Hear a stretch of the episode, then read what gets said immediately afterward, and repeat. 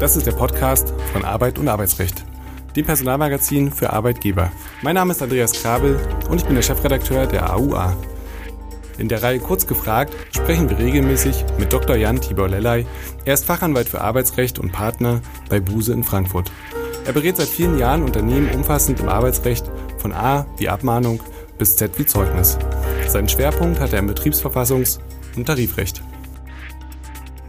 Herzlich willkommen, lieber Herr Dr. Lellay, zu einer weiteren Folge Kurz gefragt. Heute soll es gehen um das Thema Mobbing und Bossing. Welche Pflichten hat hier eigentlich der Arbeitgeber? Verschiedene Studien gehen davon aus, dass etwa jeder fünfte Arbeitnehmer bereits Opfer von Mobbing geworden ist und oftmals kommt das schikanierende Verhalten aus Richtung des Vorgesetzten.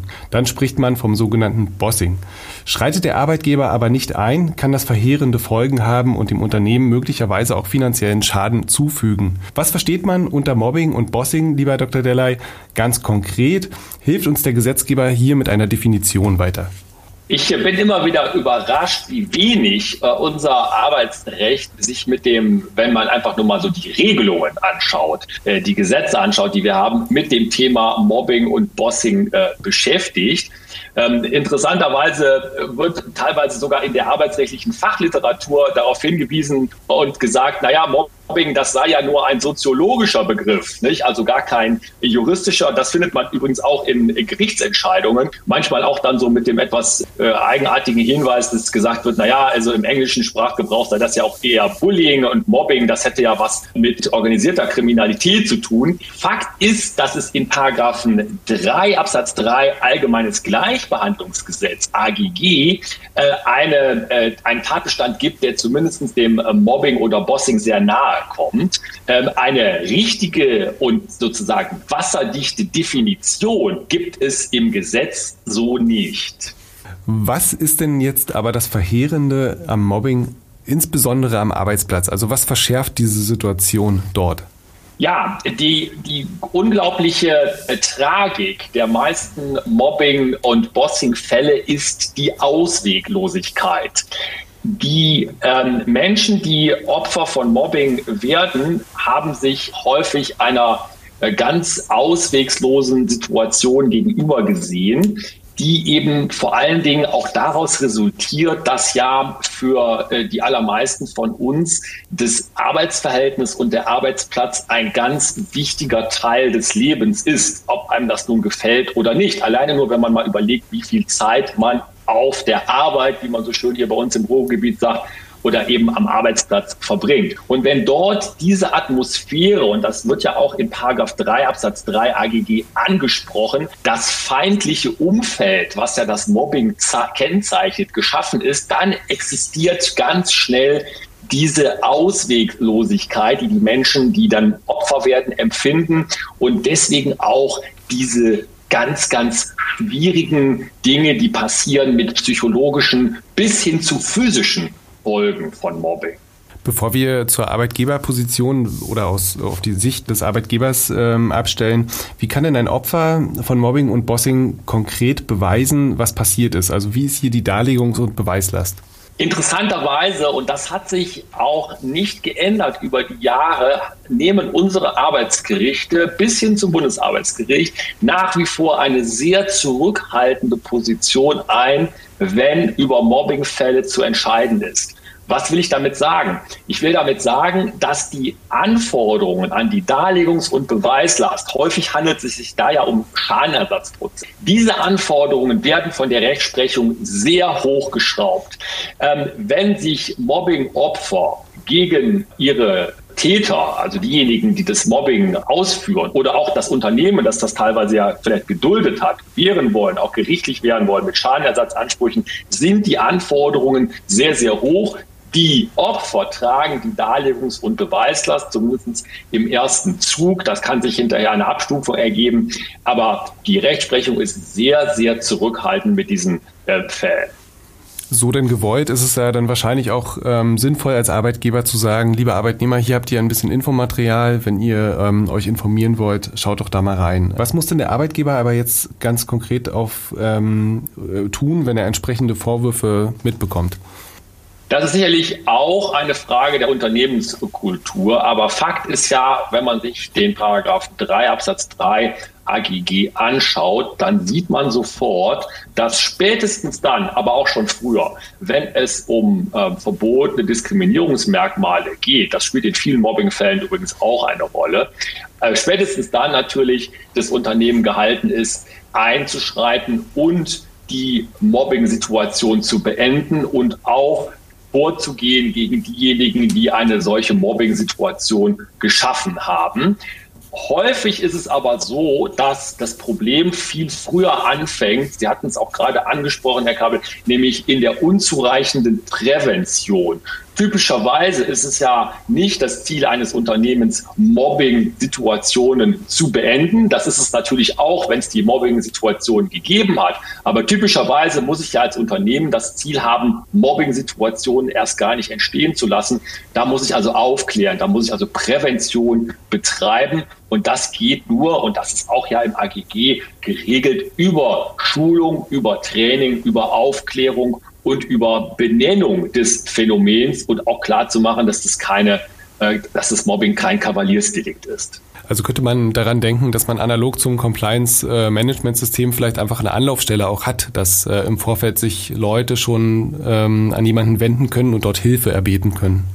Ja, absolut. Und ich denke, hier haben wir möglicherweise auch von der jetzt ja demnächst äh, installierten neuen Bundesregierung, der Ampelkoalition, etwas zu erwarten. Ähm, in dem Koalitionsvertrag zumindest wird ähm, erwähnt, dass äh, man hier äh, unter dem Aspekt des Arbeits- und Gesundheitsschutzes auch einen Mobbing-Report erarbeiten will. Ich könnte mir also vorstellen, dass es da vielleicht auch sogar ähm, gesetzgeberische Initiativen geben wird. Sie hatten es vorhin schon kurz angesprochen, ähm, die eventuellen Gesundheitsschäden, die eintreten können. Haftet der Arbeitgeber denn dafür, wenn er nicht einschreitet? Also was ist hier denkbar? Schadensersatz, Schmerzensergelt, ähm, ich denke an einen Unterlassungsanspruch. Was ist da alles möglich? Was kann auf einen Arbeitgeber alles zukommen? Ja, das ist alles denkbar. Das sind die Klassiker, die hier im Raum stehen. Schadenersatz, Schmerzensgeld, Unterlassungsanspruch. Die Schwierigkeit in der Praxis ist eben immer ähm, gegeben oder in den allermeisten Fällen gegeben bei der Darlegung und dem hinterher auch Beweisen des entstandenen Schadens. Das hat etwas damit zu tun, dass ähm, teilweise die medizinischen Diagnosen so unsicher und so wenig gerichtsfest sind, dass man guten Gewissens hier gar nicht daran denken kann, mit einiger Erfolgsaussicht einen Schadensersatzprozess zu führen. Sicherlich ist es richtig, dass das äh, Risiken sind, die auf Unternehmen zukommen. Rechtlich gesehen äh, ist es einen, ein steiniger Weg für diejenigen, die die Ansprüche verfolgen. Man sollte aber auch nicht die Reputationsschäden außer Acht lassen, die entstehen können, wenn ein Unternehmen auf einmal in den Ruf gerät, die Brutstätte von Mobbing zu sein. Das heißt also, da muss ich schon aufpassen, dass möglicherweise ein Fall, wo von vornherein klar ist, dass er verloren wird, medial auch so aufgeblasen wird und lanciert wird, äh, dass ich dem Unternehmen schade. Das ist ja dann möglicherweise auch ein Anknüpfungspunkt an ähm, Verhandlungen, an, an Austrittsgelder oder was auch immer. Absolut. Man muss eben sehen, dass, und das ist ja diese ähm, etwas eigenartige Differenzierung, die da stattfindet, unwillkürlich. Das Phänomen Mobbing ist ja unbestreitbar. Äh, das existiert und das ist auch äh, keine ähm, aufgebauschte Medienstory. Das existiert, das ist leider ein ganz negatives Phänomen der äh, modernen Arbeitswelt. Und andererseits ist es aber auch so, dass die juristischen Mittel ähm, etwas ähm, kurz geraten sind, wenn ich das mal so, so sagen darf.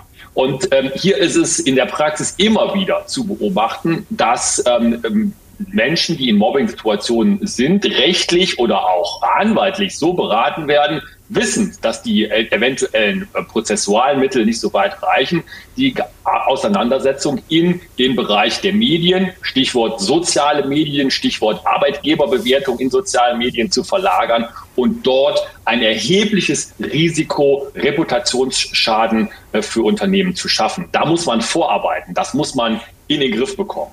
Insofern also wieder Prävention das Mittel der Wahl, äh, idealerweise. Nun ist es ja klassischerweise so, wenn das Ganze so ein bisschen durchexerziert wurde, dass man einen Täter hat Und äh, da fragt man sich natürlich, was ist jetzt der richtige Weg? Kann ich dem Täter kündigen? Bringt mir das was? Ähm, will ich das? Was passiert dann eigentlich, wenn ich äh, das Opfer schützen will, das einfach nur versetzen will und dann möglicherweise zum zweiten Mal zum Opfer wird? Ja, das ist äh, der ganz schwierige Bereich, äh, wie man dann äh, sowohl mit Täter und Opfer weiter umgehen äh, muss und will im Unternehmen.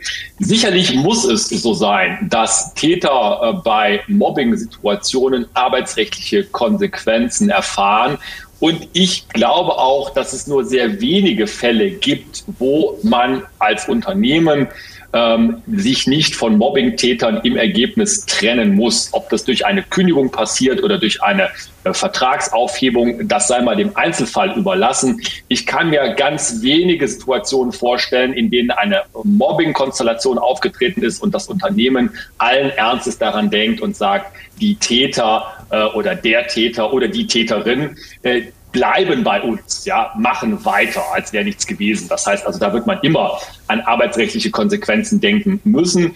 Und Sie haben, Herr Krabbel, auch natürlich ganz richtig angesprochen, die andere Seite der Medaille sozusagen. Was passiert denn mit dem Opfer? Denn häufig wird es ja vorgeschlagen, als Mittel der Wahl, die Mobbing-Situation zu beenden, eine Versetzung vorzunehmen. Nicht? Das sagt man einfach, naja, gut, komm, in der Abteilung X, da läuft es nicht so gut. In Klammern, da ist die Mobbing-Situation. Äh, dann versetzen wir dich mal in die Abteilung Z und da wird es dann schon besser werden. Und das wird dann ja auch zu Recht, wie Sie richtig sagen, auch als Bestrafung empfunden. Außer natürlich dann, das gibt es auch, wenn das Opfer selber um die Versetzung bittet. Man muss als Unternehmen aus der Personalsicht immer darauf achten, dass hier nicht tatsächlich die Opfer nochmal zum Opfer werden und dass man im Ergebnis nicht klar kommuniziert und auch zeigt, dass Mobbing keinen Platz im Unternehmen hat und das muss eben Konsequenzen für die Täter haben. Hm, der Gedankengang basiert so ein bisschen auch auf der Fehleinschätzung vermutlich, ähm, dass da gar kein Mobbing vorliegt. Äh, wie kann ich als Unternehmen eigentlich ähm, bloße Konflikte von echtem Mobbing unterscheiden? eine unglaublich schwierige äh, Unterscheidung, zumindest in den Graubereichen. Äh, wie so häufig, äh, wenn man sich die, die Definitionen von Mobbing durchliest, äh, das kann man ja überall nachlesen, dann ist einem sofort klar, was ein Mobbing sein soll, in der Theorie. In der Praxis ist es eben so, dass vieles grau ist, dass viel ähm, darauf zurückgeführt wird oder man sich auch selber darauf zurückführt, dass möglicherweise doch an beiden Seiten Täter, Opfer, umgekehrt Opfer, Täter, äh, was äh, schiefgelaufen wäre. Äh, also hier ist die Unterscheidung unglaublich schwierig. Ich glaube, das letztendlich entscheidende Kriterium der Unterscheidung und des Identifizierens von Mobbing ist dieses feindliche Arbeitsumfeld. Das ist also ein systematisches Vorgehen, was sich auf einzelne Personen oder kleine Gruppen von Personen einschießt und eben über einen längeren Zeitraum geht. Das wird ja auch in der Rechtsprechung häufig als Definition in Anführungszeichen verwendet. In der Praxis muss man leider sagen, dass die Unterscheidung sehr, sehr schwierig ist. Und hier wird man nur mit einer sehr genauen Sachverhaltsaufklärung zum Ziel kommen. Oft haben die Konflikte oder dieses systematische Vorgehen ja eine tiefliegende Ursache. Ähm, und dann macht es ja vielleicht möglicherweise Sinn, einen Vermittlungsversuch zu starten. Wie könnte der aussehen? Ähm, beziehungsweise sollte man sich da Hilfe von außen holen im, im Rahmen einer Mediation oder ähnlichem? Ich halte Mediation für ein sehr interessantes Instrument der Konfliktlösung. Ich denke, man muss ähm, äh, differenzieren, äh, ob man jetzt, und das hatten Sie auch gerade angesprochen, tatsächlich über einen auch sehr intensiv und teilweise auch verletzend geführten Konflikt im Arbeitsverhältnis redet oder über tatsächliches Mobbing. Ich glaube nicht, dass die Mediation für das Mobbing die Lösung sein kann. Sie kann es aber sein, zumindest dann, wenn die Situation im Ergebnis ungeklärt ist. Das heißt also, man kann nicht hundertprozentig sicher sein, dass hier Mobbing vorliegt oder eben auch tatsächlich nur ein ganz schwerer Konflikt im Arbeitsverhältnis. Da sind die Übergänge ja auch teilweise fließend. Da ist die Mediation sicherlich ein interessantes äh, Instrument. Nicht also unter Leitung einer Mediatorin, eines Mediators wird ergebnisoffen der Konflikt aufgearbeitet und eine Lösung vorgeschlagen, mit der alle Beteiligten inklusive des Unternehmens im Ergebnis leben können. Das könnte dann ja sozusagen auch eine Art der Ausermittlung der Geschehnisse sein. Lieber Herr Dr. Lellay, vielen Dank für diese Folge und wir hören uns beim nächsten Mal. Tschüss. Vielen Dank.